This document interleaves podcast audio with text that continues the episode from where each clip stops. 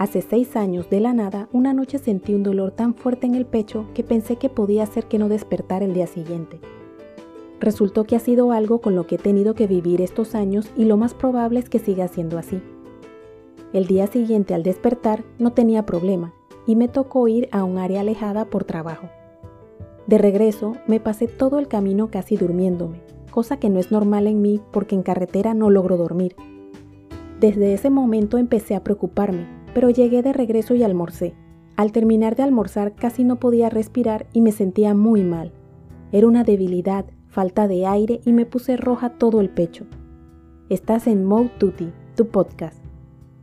Pero como no me gusta faltar, me lo aguanté. Ese día no sé cómo logré llegar caminando a mi casa, porque tengo pedazos donde no recuerdo. Traté de descansar y dormir, pero no fue posible. A eso de la una de la mañana me empezó una picazón y un ardor en la piel que ya no pude dormir, pero pensaba que se pasaría.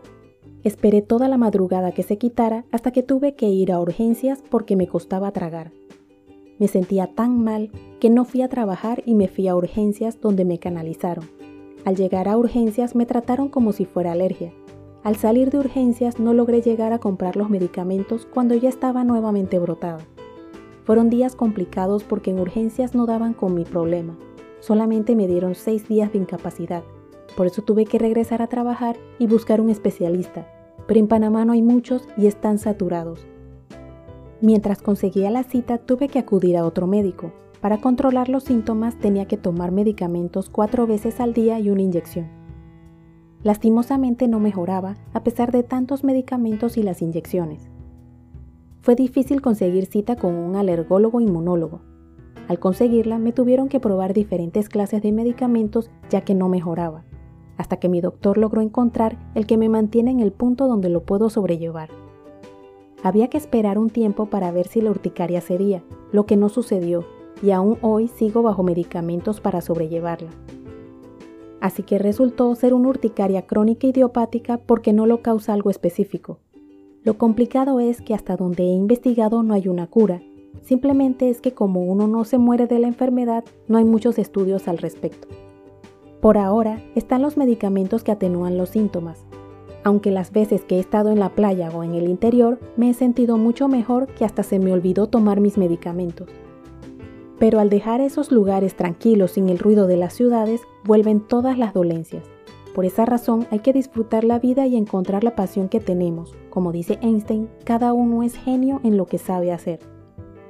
Vivir con enfermedades crónicas que hasta donde se sabe no causan la muerte y además que no se conocen bien aún es complicado. Lo digo porque los demás al ver que físicamente no tenemos nada, no creen lo que uno sufre diariamente.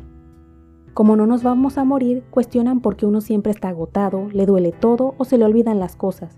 No es fácil ni para nosotros lidiar con que se nos olviden las cosas y sentirnos como de 80 años sin tenerlos. Lastimosamente, no existe la causa o la solución y debemos adaptarnos a que no nos importe lo que nos digan. Debemos ir a nuestro ritmo porque el que siente el malestar y el que vive con esto es uno. Yo no soy especialista en el tema, simplemente soy una paciente que presenta varias enfermedades crónicas que en ciertos momentos se juntan y es todo un caos. Como les he comentado en mis contenidos anteriores, cada una afecta diferente. Solamente he sentido alivio cuando me he logrado ir de paseo al interior de mi país, Panamá, porque con los gastos no he podido volver a viajar al exterior como tanto me fascina. Y los días que he estado en el interior casi que no he tenido que tomar medicamentos. No me molesta la rinitis, ni la dermatitis atópica, ni la urticaria crónica idiopática, ni siquiera la fibromialgia. Porque sí, Padezco de todas esas enfermedades y ninguna se le encuentra la causa ni la solución. Simplemente debo adaptarme y vivir con ellas, tratando de ganar una batalla a mi cuerpo día con día.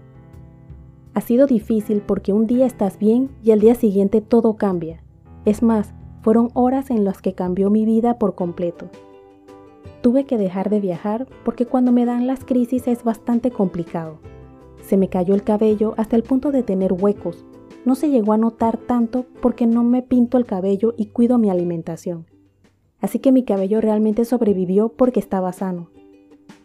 Entre tantos medicamentos e inyecciones, en una ocasión sentí que no podía tragar, pero jamás pensé que, al dejar de tragar, llega un momento en que no se puede respirar. Al llegar a ese punto, mi desesperación fue horrible porque nadie podía hacer nada por mí. Lo que se me ocurrió fue ponerme un aerosol nasal que gracias a Dios tenía para la rinitis y sabía que al usarlo siempre algo de líquido iba a la garganta. De esta manera fue como se lubricó la garganta, pude respirar, tomarme un medicamento para la alergia y lograr pasar el episodio. El doctor me dijo que el medicamento no tenía que ver, pero fue mucha coincidencia y lo dejé de tomar. El comienzo de mis enfermedades fue terrible, porque yo soy una persona que le gusta trabajar y no me gusta faltar al trabajo. No por ser la más cumplida, sino porque me gusta y porque siento la necesidad de trabajar. Cuando logré ir al doctor, estaba asombrado que yo no llegué llorando como todos los pacientes que llegan. No podía creer que con todos los medicamentos que tomaba seguía mal. El doctor comprendía mi sufrimiento y me mandó un cóctel, como le llama, de varios medicamentos a la vez y empecé a sentirme por lo menos aliviada. Pero como me comentó, era ensayo y error hasta encontrar el medicamento que me estabilizara. Fueron varios meses hasta que logré mejorar mi urticaria, pero tuve que cambiar mi rutina completa de vida. Yo tenía unos años haciendo ejercicio en las tardes, pero aquí en Panamá hace mucho calor, por lo que ahora los hago antes que salga el sol. Hablando del sol, no puedo estar sin protector solar y deben ser de los medicados. Y hasta hay unos que me irritan, por lo que he tenido que cambiarlos. Claro, todo esto significa gastos no contemplados. Adicional, debo encremarme, como le digo yo, completamente para mantener mi cuerpo hidratado. Todo debe ser sin olor como si fuera alérgica, pero no lo soy. Simplemente mi piel es muy delicada porque hasta el frío excesivo de un aire o el calor excesivo me provocan que se me active ya sea el ardor o la comezón. Si sufres alguna de las enfermedades inmunológicas que sufro o alguna otra, no estamos solas o solos. Hay que encontrar lo que nos ayude a seguir y controlar los síntomas. Sigamos luchando y ojalá alguien decida estudiar la causa real o alguna cura. Si te gustó, recuerda suscribirte a mi podcast Mode Tutti y puedes dejarme tus comentarios dentro de la cordialidad. Puedes seguirme en mi blog moututi.com, en Instagram, Twitter y Facebook como arroba y en mi canal de YouTube Moututi.